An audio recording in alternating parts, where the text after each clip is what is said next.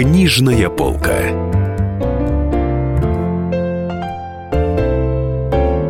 Здрасте, друзья! В эфире «Книжная полка» в студии Дарья Завгородняя и Максим Макарчев, автор книги, которая называется «Фидель Кастро», которая вышла в серии «Жизнь замечательных людей». И Денис Корсаков еще. Да, и Денис Корсаков. Который говорит. Ну что, сегодня, соответственно, будем говорить о Фиделе Кастро, который ушел у нас, от нас э, в конце прошлого года. Еще года не прошло, как его не да, стало. еще, по-моему, даже полугода. Еле 25 мая исполнилось ровно полгода, как Фидель нас покинул. Здравствуйте, дорогие, дорогие слушатели. Да, и говорят, что на Кубе уже некоторые думают э, причислить его к лику святых. Ну, ходят такие разговоры, по крайней мере. Ну, вы знаете, к лику святых-то его не причислят, потому что Фидель э, сам говорил, не сотвори себе кумира. И знаете, меня больше всего поразил тот факт, что еще при жизни он сказал, мне не надо ставить памятников. И специальная сессия Госсовета Кубы, она собиралась и приняли решение, что ни одна улица ни один город э, не будет называться именем Фиделя. Более того, в стране не будет никаких изваяний из культур Фиделя. Он сам говорил по поводу э, того, что будет после смерти. Он говорил, после смерти мое влияние будет только увеличиваться. Я оставил кубинцам идеи, за которые нужно бороться и сражаться. Если американцы думают, что возьмут нас голыми руками, они ошибаются. Мы стали уязвим, неуязвимыми в военном отношении. И самое главное, что Фидель оставляет, это отнюдь не некий какой-то святой э, лик там, и так далее. Он оставляет и оставил кубинцам идеи, и слово «идеи» было в его политическом а, языке одним из самых основных, потому что, например, есть такое легендарное выражение, когда он сказал на смерть Че Гевары, воин может погибнуть, а его идеи никогда не умирают. И он говорил так, нет ничего лучше, если посвятить свою жизнь своим идеям. А как выглядит его могила? Вы знаете, это тоже очень... Вся жизнь Фиделя, она связана с символизмом. А, ведь э, это реальный, реальный миф. Начнем с того, что этот человек похож на мифического, античного, для одних гомеровского героя. Он действительно, как говорил мне генерал госбезопасности в отставке Николай Сергеевич Леонов, это человек, который первым из русских познакомился с Фиделем и с Че Геварой, а, вот, раньше всех. Он говорил, Фидель производит впечатление человека, который на несколько этажей выше среднего человека – и вот вся жизнь это э, миф, это символ. Ведь вспомните, когда он входит в Гавану, 9 января 1959 года, выступает на площади, произнося свои легендарные слова «Кубинцы, я принес вам свободу». Вдруг в небе, откуда ни возьмись, появляется стая белых голубей. Их там никогда не было. И одна голубка, она садится ему на плечо, что многие восприняли, что боги Сантерии берут его под свою защиту. Я чуть попозже расскажу, что за религия. Так вот, уход Фиделя – это тоже символ. Посмотрите, первое – он не захотел, как вот кремлевские старцы, да, там, так сказать, на публике. Не был даже выставлен его прах, когда происходило прощание. Были только его медали, награды, его портрет. А сам прах в это время находился в другом совершенно месте. Потом этот прах пропутешествовал, э, урна с прахом на лафете прошла в обратном пути маршу свободы, которым Фидель шел с товарищами в 1959 году. Это тоже символично. И, наконец, самое главное, как, вот, как апогей всего этого, посмотрите – Фидель захоронен, прах этот захоронен в трехтонном валуне, который спущен с гор Сьерра Маэстро, где начиналась революционная борьба, и куда Фиделя всегда тянуло из Гаваны. Он всегда рвался туда, в этот символ свободы. И в этом валуне есть небольшая ниша, куда погружена урна а, с прахом Фиделя. Она находится обернута кедром. Кедр – это было любимое дерево Фиделя. А, значит, и Рауль э, вместе с двумя э, солдатами прикрепил табличку, где, где есть одно только слово «Фидель». То есть, понимаете, нет никаких ни дат, ни посвящений, там нет никаких слов. Есть просто слово «Фидель», под которым его знают во всем мире. Я вот пишу в своей книге, а какого мы можем политика еще привести, которого мы можем называть по имени? Билл или там, допустим, Уильям – Уинстон. Уинстон, извините, да.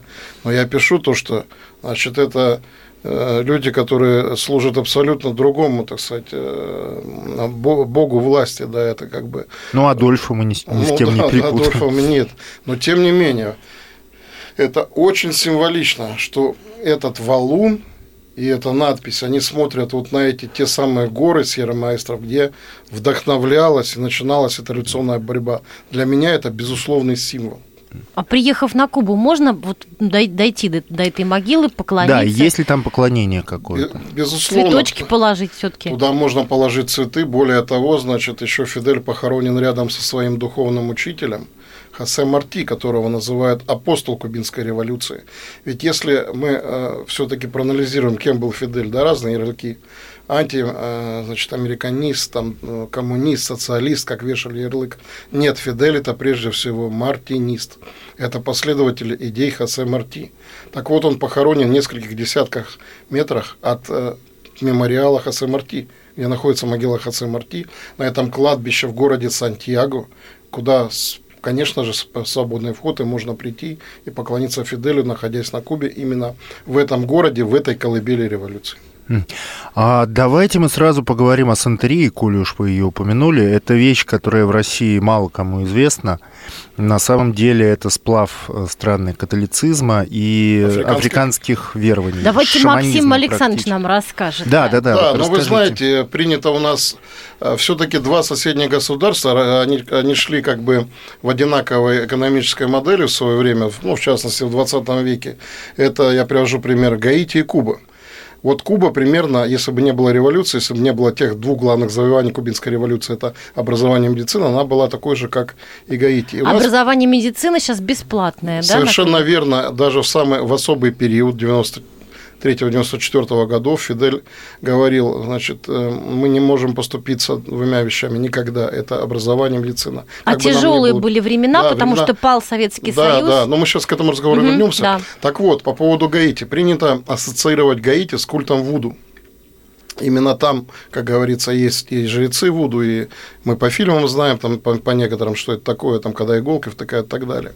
Религия Сантерия, она религия белая, это смесь африканских верований. Она берет свое начало у африканского племени Йоруба, которое проживает в Нигерии. И примерно миллион человек из этого племени было вывезено в качестве рабов на Кубу в свое время. В 19 веке. Нет, Или это 18, было гораздо, 18 да, веке. Да, 18 Этих да, людей эти люди работали, вот как говорится, от, от рассвета до заката, действительно. И это было просто как бы не то, что пушечное мясо. Он отработал свой срок, там работал 3-4 года, человек умирал, потому что невыносимые условия были. Это реально были рабы, которые и сахарный там тростник, но, в общем, работали на, на, кол, на колониальный режим.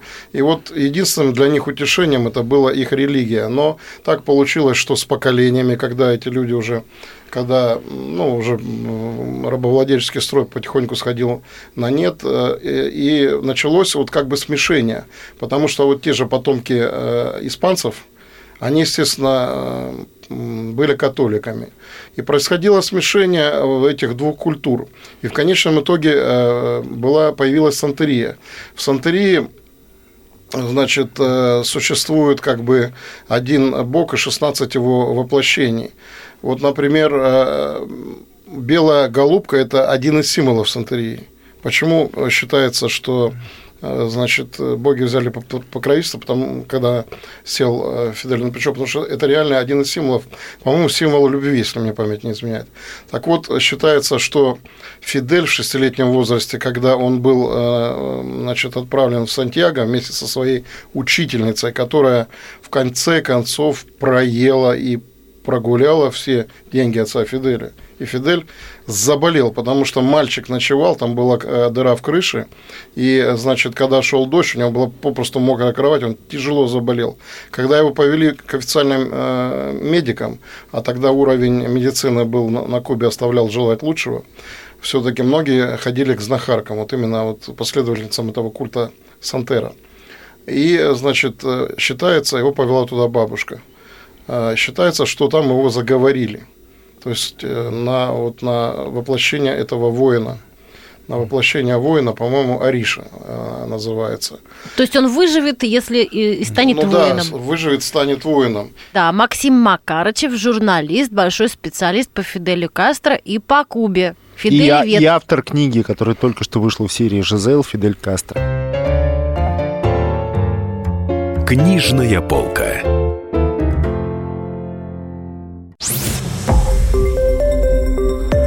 Радио «Комсомольская правда». Более сотни городов вещания и многомиллионная аудитория. Челябинск 95 и 3 FM. Керчь 103 и 6 FM. Красноярск 107 и 1 FM. Москва 97 и 2 FM. Слушаем всей страной. Книжная полка.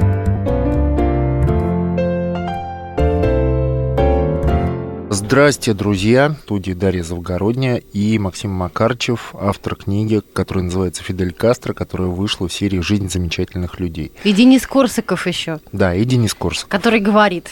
Вы там пишете, да, что есть э, башки специально Да, полые башки. внутри, которых надо наполнять. И э, диктатор Батиста, составами. кстати, диктатор Батиста, он был, кого- которого звали Антильский Мулатик, это э, марионетка США, он исповедовал эту сантерию. Более того, брат его, по-моему, был даже жрецом. И у него был божок, который как раз был привезен из именно из той местности, где вот было это племя Юруба. Ему оттуда Из Африки. Да, из Африки. А Потом, значит, этот божок его спас, когда впервые на него покушались. А, Он сбежал только лишь по- потому, что он находился не у себя в кабинете, а в комнате отдыха. Он через лифт сбежал. Так бы его убили и расстреляли. Так вот, говорят, что э, начались у него все проблемы, когда у него этот божок сломался. Но самое удивительное, потом этот божок появился у личного доктора Фиделя Кастро, доктора Ваеха, который является, как и серия Санчес, одной из таких загадочных фигур революции. То есть сломанный божок э, Батисты появился... Но его отремонтировали, Его а потом... да, а потом он через некоторое время всплыл вот этого у доктора Ваеха. Но что касается неуязвимости Фиделя, были совершенно потрясающие случаи. Буквально случая э, три расскажу вам. Первый из них связан э, с борьбой повстанческой в горах Сьерра-Маэстро, когда Значит, Фидель э, вышел на поляну. Кстати, Фидель чем еще уникален? Это, наверное, единственный военачальник, который всегда шел впереди своих солдат. Он всегда шел впереди бойцов повстанческой армии. Всегда был первым. То есть это совершенно уникальный случай. Не было ни одного боя, не было ни одного сражения, где он бы шел во второй колонии или прятался за спинами бойцов. Так вот, он однажды выскочил на поляну, там его подстерегал один из солдат батистовской армии, который направил на него ружье. Фидель вполне спокойно, хладнокровно подошел к нему, просто-напросто глянул в глаза и отвел ружье. Этот э, боец э, правительственной армии задрожал и просто-напросто ну, остолбенел, как говорится. Второй был случай, это известный с э, Мартел э, Лоренц, которая ну, описывается часто в литературе. Это э, 19-летняя девушка, которая, отец которой был капитаном корабля, пришедшего в Гавану. Она была немкой, и, значит, она влюбилась в Фиделя. И э, осталась в Гаване, ей было присвоено звание лейтенанта, она начала работать. И там случилась совершенно трагическая история, когда она забеременела и потеряла ребенка. Затем она вернулась э, в США, где проживала ее мать, и ЦРУ использовал этот случай для того, чтобы пытаться завербовать ее, что, дескать, это все из-за Фиделя произошло, что у тебя неприятности случилось. Э, То есть вот- как выкидыш из-за да, Фиделя да, произошел? и мать даже потребовала 11 миллионов долларов, умножаете на 7 на 8, это сумма под 100 миллионов долларов компенсации от кубинских э, властей традиционных. То есть это тогда курс был вот э, 1 к 7, 1 к 8 на нынешний. Но он из-за инфляции вырос Да, да, да, да, да, совершенно верно. И вот ее отправляют обратно, э, обратно, значит, в Гавану э, из Америки, дают ей ампулы с ядом и дают ей пистолет. И она, поскольку ее знали, значит, и охрана Фиделя, ее пропускают. Фидель в это время ездит по стране, компания неграмотность идет возвращается. И, значит, заходит усталая, уже, э, она спустила эти две таблетки э, в беды. То есть, как бы вот как что-то вот натолкнуло, что она, мне, они сыграли, они довели до такого чувства, что вот он виноват во всех твоих бедах, что ты вот можешь потеряла ребенка, можешь больше не иметь детей и так далее, что ты, значит, не станешь больше матерью. Они играют на ее чувствах, настраивают на ее, она едет э, с целью отомстить Фиделю. Но уже входя в номер, она выбрасывает сначала эти ампулы, и потом, значит, кладет пистолет э, в тумбочку. Фидель заходит, открывает тумбочку, показывает ей этот револьвер, и говорит, ну что, хотела, говорит, меня убить, никто не может убить меня. Это второй случай. А третий совершенно потрясающий случай был в Чили, где, куда Фидель приехал по приглашению своего друга президента Чили Сальвадора Альенде, которому он говорил, что пойми, что революцию, а в Чили тогда случилась действительно революция, да, то есть социалисты пришли к власти, социалистический президент, Фидель всегда говорил, нет, так просто не может случиться все эти революции, вот эти все приходы к власти, да, сначала вот, скажем так, от буржуазного к социалистическому, они не проходят не проходит не бескровно, то есть это, это должно быть выстрадано. Просто путем парламентского там прихода, выборного, это не случается, что эта власть продержится долго. Он предупреждал Альенда, но каков конец Альенда мы знаем. По одной версии его убили, по второй он застрелился, вот по последней версии из автомата Калашникова, подаренного Фиделем Кастро. Это вот последняя версия. И вот, значит, он э, в эту поездку, он рассказывал, что это была самая, наверное, тяжелейшая поездка в его жизни, поскольку он, пришлось ему выступать на стадионе, во-первых. Во-вторых, э, значит, э, Э, служба э, безопасности кубинская, она просто не могла уследить даже вместе с чилийской, что там может случиться. И э, ЦРУ прислала двух наемников, причем экстра-класса. И, значит, помните фильм, фильм «Прекрасный телохранитель» с Уитни Хьюстон Кевином Кёстером, когда у него, значит, было оружие монтировано в камеру. Вот примерно по такой же схеме собирались убить Фиделя. То есть было оружие монтировано в камеру, и были присланы два наемника, два киллера экстра-класса. Так вот, буквально это было выступление на стадионе, представьте, софиты, ничего не видно, так сказать, кто там, что там, кто впереди тебя, виден только первый ряд. Так вот, значит, э, за несколько часов до э, этого выступления у одного из киллеров вдруг резкий боль, здоровяк, никогда не жаловался ни на какие боли, вдруг резкие боли в боку. Оказывается, у него перитонит. Вот с того ни сего просто перитонит. Ну, значит, естественно, так сказать, откладывается это преступление. Фидель гостил несколько дней в Чили. Его э, тогда планируют убить по другой схеме. Эта схема тоже впервые была, наверное, в мировой террористической практике. Это когда по ходу движения должен был взорваться грузовик с взрывчаткой. Не помню точно, о какой взрывчатке идет речь, тротил это не тротил, но там было несколько сот килограмм. То есть разнесло бы все в округе. И, значит, взрывное устройство, оно было подсоединено к будильнику будильник был куплен э, совершенно новый. И вдруг этот будильник, вот должен был Фидель по этой улице проезжать, этот будильник, вдруг у него стрелка циферблата ржавеет. То есть, вот представляете, это какой случай совершенно. Это вещи, которые но вот с точки зрения логики они не поддаются объяснению. Мы говорим, о, дорогие друзья, напомню, говорим о том, как Фидель и Кастро защищали особые религиозные амулеты, особые религии, которые господствуют на Кубе. Которые, которая меня... называется сантерия. Сантерия да. производит на нас совершенно потрясающее впечатление. Но сам Фидель Кастро не, не признавался никак Никогда, никогда не признавался. Более того, это нигде не признается. Об этом, кстати, ну, как бы говорить...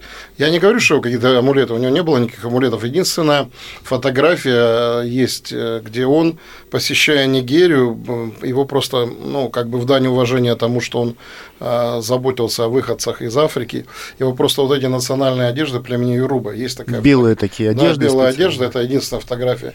Но никогда не было... Я, конечно, не склонен придавать этому значение, потому что я считаю, да, это, это безусловно, а, об этом нельзя не говорить, но у Фиделя, повторяю еще раз, была мощнейшая служба безопасности, его охранял, э, скажем так, каждый каждый кубинец. А сколько было таких случаев, есть такая даже книга и фильм «638 способов убить Фиделя Кастро». Фидель признавался Оливеру, Оливеру Стоуну в э, фильме, есть два фильма «Команданта», а второй «Looking for Fidel». Это более, так сказать, а, экспрессивная, более такая версия сжатая. Идет этот фильм «Час», где Стоун спрашивает у него, а Стоун, знаете, такая интересная ситуация с точки зрения вот этой режиссерской. Стоун сначала это фильм, такое интервью, перебивающееся фрагментами, значит, когда Фидель его водит по, по Гаване. И вот сначала Стоун такой, значит, активно, напряженно спрашивает, спрашивает, спрашивает. А потом он попадает под такое обаяние Фиделя, что он просто сидит и слушает. Так вот, у него спросил, а сколько на вас было попыток покушения, там 637, 638? Фидель говорит 734 покушения или попытки сговора. То есть мы не говорим просто, что там, условно говоря, стояли 638 раз с пистолетом, там взрывали, там яд. Мы говорим еще о сорвавшихся покушениях. И о каждом из этих покушений специальная книга. Она документально задокументирована. То есть были э, классические случаи, это значит эм, сигары отравленные, но диверсанта поймали и сдали рабочие фабрики, вот мы говорим, да? То есть это же сознательные граждане, которые любили Фиделя, они делали все, чтобы не допустить, чтобы... А он проник на фабрику и пытался яд Да, он пытался, значит, завербовать э, местных сотрудников. Был вообще совершенно э, комичный, потрясающий случай. Фиделю подарили наш холодильник, который вплоть до 90-х годах в домах стоял, громыхал. Зил. Да, Зил, Зил такой в 60-е годы ему наши подарили холодильник. Значит, и э, завербовали э, спецслужбы американские официанта, который приносил ему, Фидель очень любил молоко. Это был, наверное, самый его любимый напиток. И, значит, э, принес ему коктейль, в котором была ампула с ядом. И, значит, поставил его, думаете, куда? Не, не в сам холодильник, а в морозилку. И этот он просто перепутал. Дурачок догадался. Да, и он, значит, этот э, коктейль с ядом замерз. Ну и потом буквально в тот же день его вычислили, тоже, так сказать, вычислили, что это э, агент. Но вот тоже вот случай тоже уникальный. Как это? Это все, знаете, перемежается на грани реальности, неких вот тоже мифов. Да, Максим Макарычев, журналист, большой специалист по Фиделю Кастро и по Кубе. Фидель и, и автор книги, которая только что вышла в серии «Жизел. Фидель Кастро». Книжная полка.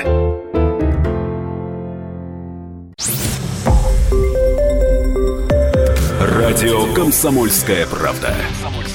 Более сотни городов вещания и многомиллионная аудитория. Хабаровск 88 и 3 FM. Тюмень 99 и 6 FM. Кемерово 89 и 8 FM. Эм. Москва 97 и 2 FM. Эм. Слушаем всей страной. Книжная полка.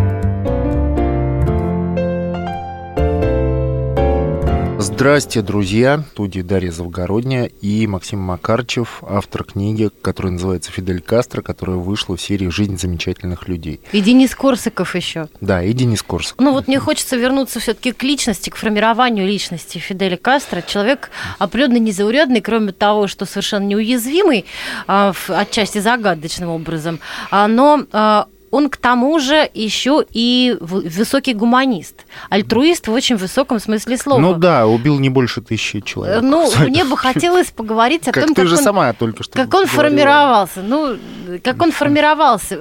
Это человек, который не только убил тысячи человек, тысячу человек народа, он еще прославился тем, что свое наследство, я так понимаю, огромную латифундию от отца, они с Раулем себе не взяли.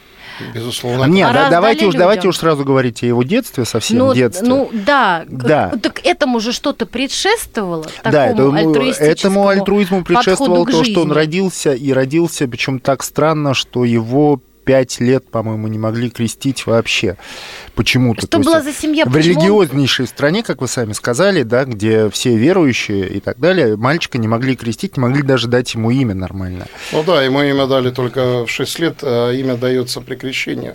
Вот. У него крестным был очень такой богатый человек из Сантьяго, друг его отца. Отец у него был self-made man, это человек, который сам себя сделал, выходец из беднейшей испанской провинции Галисия, который, значит, вернулся на Кубу после окончания испано-американской войны и действительно сделал себя сам, накопил состояние, постепенно разбивался. В итоге купил это имение Биран где, собственно, стал э, полновластным его хозяином. Ему, как говорил э, Фидель, принадлежало все, кроме школы и почты. То есть все вот 900 там человек, которые жили, они трудились на него, его боготворили. И когда, э, значит, Алина, беглянка, небрачная ну, дочь Фиделя, сказала о том, что, дескать, дедушка был тираном, э, ее тетя, Хуанита, сестра Фиделя, сбежавшая в США, которая в 63 году стала агентом, э, вернее, в 63-м она сбежала, раньше стала агентом ЦРУ, она подала на нее в суд. То есть из-за того, что отец помогал реально всем беднякам, они его боготворили. И отец Фидель говорил так – я бы никогда не стал революционером, если бы я был внуком латифундиста.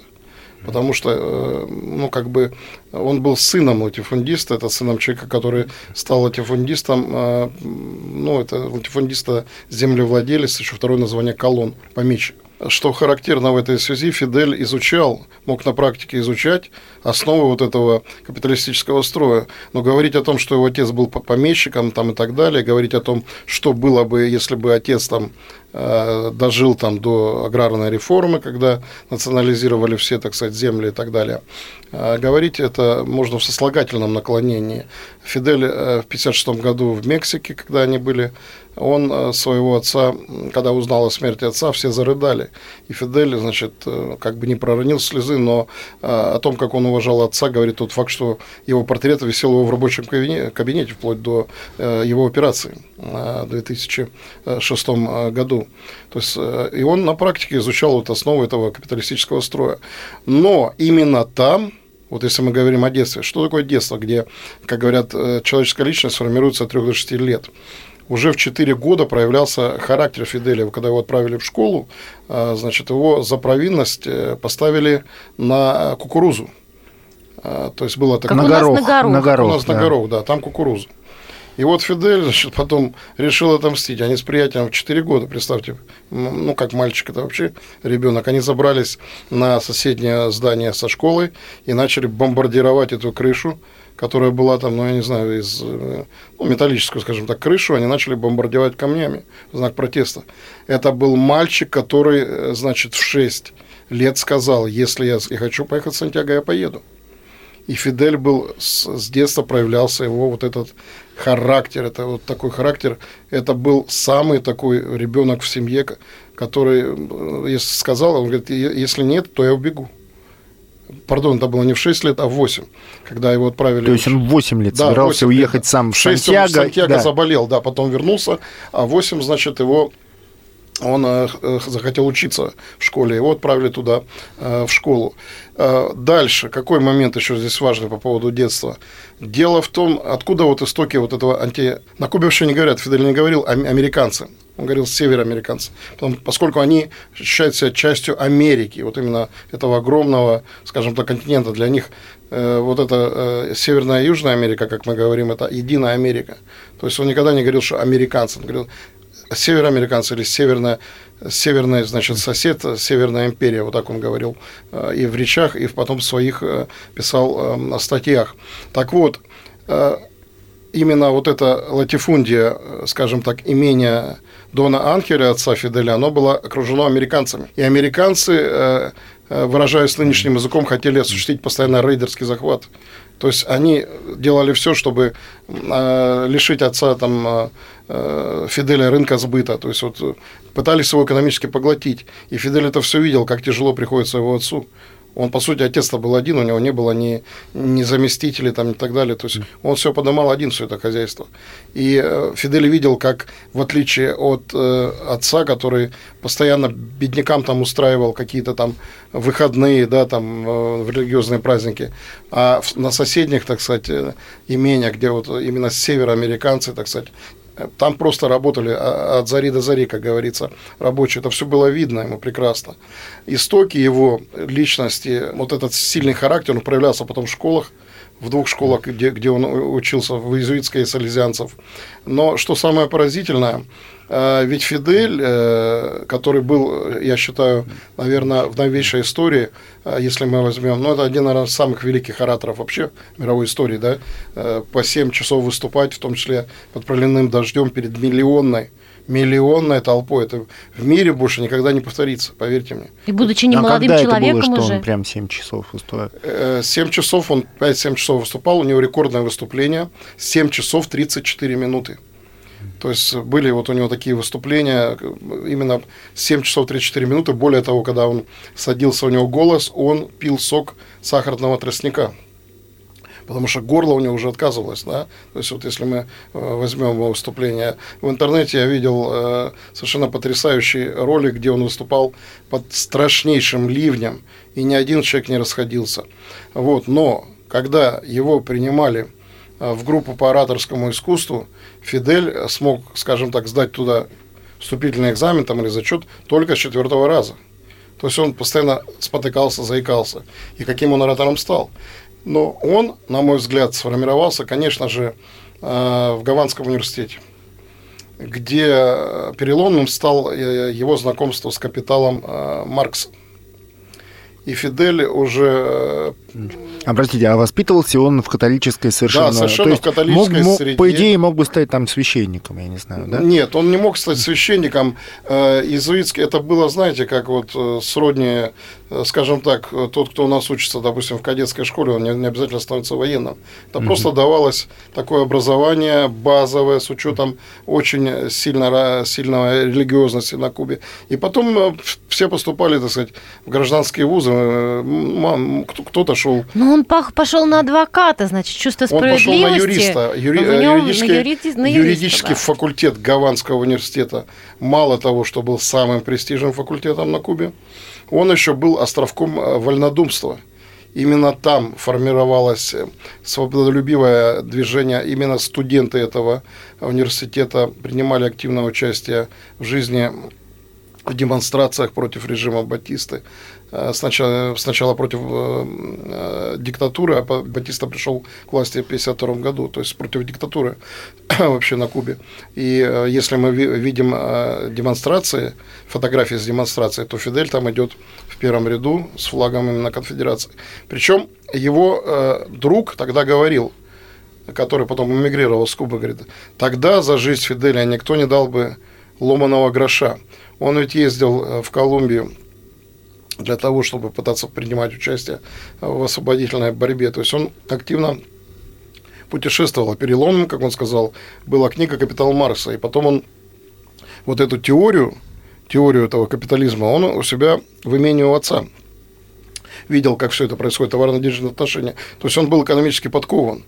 Плюс э, получил э, прекрасное э, теоретическое образование, взяв еще несколько курсов факультативов. То есть у него это не ограничивалось сугубо юридической практикой. И, собственно говоря, вот эти юридические познания он потом при- э, прекрасно, э, как сказать, применил на практике, когда э, уже будучи, имея адвокатскую контору с двумя товарищами, начал э, судебные иски в отношении Батисты э, составлять и направлять в газеты. Но потом, когда он понял, что это все, так сказать, в стену утыкается, э, он создал, э, собственно говоря, вот эту э, скажем так, повстанческую ячейку уже в стенах университета, где они под видом, так сказать, стрелковых занятий тренировались по огневой подготовке и так далее. Дальнейшее известно, это неудавшийся штурм Манкады, тюрьма, освобождение, эмиграция в Мексику. Дальше вот это вот э, на яхте Гранма, собственно говоря, экспедиция на Кубу, во время которой Че Гевару едва не выкинули за борт.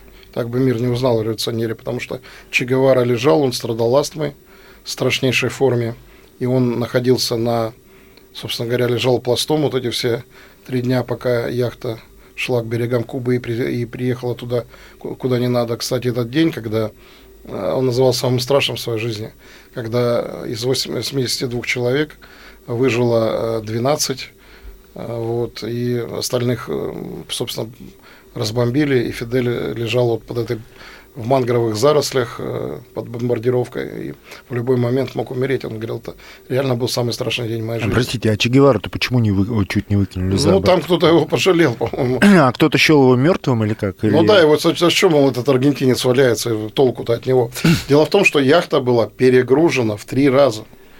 На нее, когда поставили потом после революции 82 пионера, то есть просто так поставили, даже вот если м, мальчишки там и девчонки лет 10-12, просто не поняли, как 82 здоровых мужика могли на этой яхте отплыть. Причем была такая ситуация, когда они за борт выбрасывали все, ну что, все, что с собой взяли, кроме воды. Там, не знаю, бананы, апельсины, то, что у них было. Потому что яхта была, у нее страшный крен был.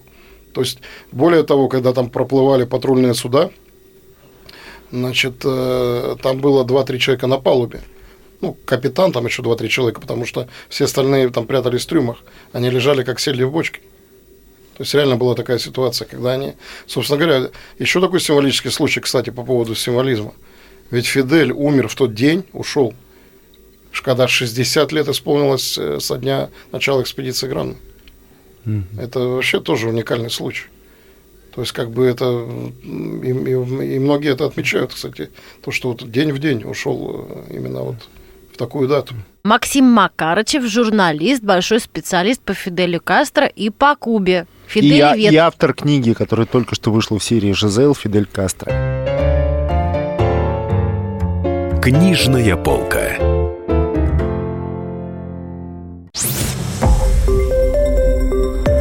Радио «Комсомольская правда». Более сотни городов вещания и многомиллионная аудитория. Таганрог 104 и 4 FM. эм. Ставрополь 105 и 7 FM. Керчь 103 и 6 FM. Москва 97 и 2 FM. Слушаем всей страной.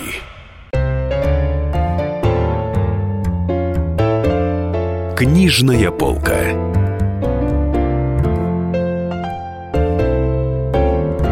Здрасте, друзья! В студии Дарья Завгородняя и Максим Макарчев, автор книги, которая называется «Фидель Кастро», которая вышла в серии «Жизнь замечательных людей». И Денис Корсаков еще. Да, и Денис Корсак. Ну вот если бы он умер 26 числа, он же умер какого? 26. 26 А, ну то есть он же считал, что 26 это его ключевое число в его жизни. Вот расскажите, кстати, об этом, если мы снова вернулись к Ну, это символический случай. Он говорил, что его число 13 всегда окружало в жизни. 13 это он родился 13 августа. И 13 умножить на 2 это 26 год, когда он родился. То есть, э, ну, это мистическое. Вот он считал, что это 13 число 13 в жизни как-то ведет, вот получается, да, считается несчастливым, а Ну и Гранма вышла тоже да, 26 да, числа. Да, да, совершенно верно. Гранма 26 А Батиста пришел к власти в 52 52 году, году, то есть да. 26 умножить на 2. На, на 2, да. Да. Собственно, с чего началась, да, эта революционная борьба. Про него говорят, да, кто-то его считает святым, а кто-то ему припоминает, что все-таки тысяча человек погибло э, при... Ну, дело в том, что, значит. Фидель, придя к власти, он э, всегда говорил так. Его там упрекали, что э, там убиты те-то, убиты те-то. Дело в том, что придя к власти, вот говорят, Че тоже там якобы сидел в крепости Кабаня, курил сигару, э, сидя, значит, на стуле и смотрел там, как расстреливают. Все это, конечно, чушь. Э, Это все идет от американских изданий. На самом деле, первым делом, когда были арестованы 500 человек, вот эти страшные палачи, которые э, это из серии тех, причем были арестованы те, я вам приведу пример, кто такие были, значит, вот эти, которых обеляют батистовцы, да. Сторонники Батиста. Один был, значит, самое страшное было, конечно, без слез нельзя читать. Она была издана отдельной брошюрой «Речь его история меня оправдает», которую он написал как бы молоком, да, и передал на, э, на свободу через э, Айде Санта-Мария. Она была распечатана в качестве манифеста. А потом он, вот феноменальная память, восстановил ее по памяти. Фидель Кастро. Да, в 180, по-моему, страниц история не оправдает, где он приводил эти примеры, когда, значит, у людей отрезали, э, у бойцов, схваченных в плен, у пов- повстанцев, манкадистов, отрезали половые органы, когда их сбрасывали с огромной высоты в ущелье, когда им вводили воздух шприцами, чтобы они мучились и, и умерли, когда, значит, крепости э, э, в Манкадо, да, где они, они содержались потом, той самой, которую они штурмовали, красовалась надпись «Получай, оставь надежду, как на вратах в ада, оставь надежду всяк сюда входящий». А, Значит, когда самый, конечно, дикий случай меня совершенно потряс, Абель Санта-Мария был один из его а, бойцов, то есть там еще далеко не было э, ни Че Гевары, ни никого рядом, там были люди, которым, которые погибли, многие достойные молодые люди, которые были с ним сначала самой вот этой, даже не повстанческой, а вот той протестной борьбы. Оппозиционная борьба. Да, скажем так, протестной борьбы против антибатистовской борьбы. Так вот, Абелю Санта-Мария убили его, предварительно вырвав глаз. И этот глаз принесли на блюдечко его сестре Айде Санта-Мария. Э, Там один был палач-мясник, который потом ехал в автобусе э, с его матерью, зная, что мать едет э, из э, вот этой тюрьмы, где находилась и Айда Санта-Мария, и он смеялся и рассказывал, как он выколол глаз у ее сына. То есть вот это были это не люди, такие не люди, значит, собственно, оказались на скамейке подсудимых, и процесс этот проходил значит, в одном из залов, ну, скажем так, спортивно-концертных залов в Гаване, э, где, значит, сам народ решал, что с ними делать. То есть там не было, как у нас, там тройки какие-то там закрытые, там пулю в затылок и так далее. просто зачитывал, зачитывались их злодеяния преступления. И те кивали, да, мы такое сделали. И, собственно, в соответствии с этим приводился приговор. И было расстреляно 500 вот таких палачей и мясников.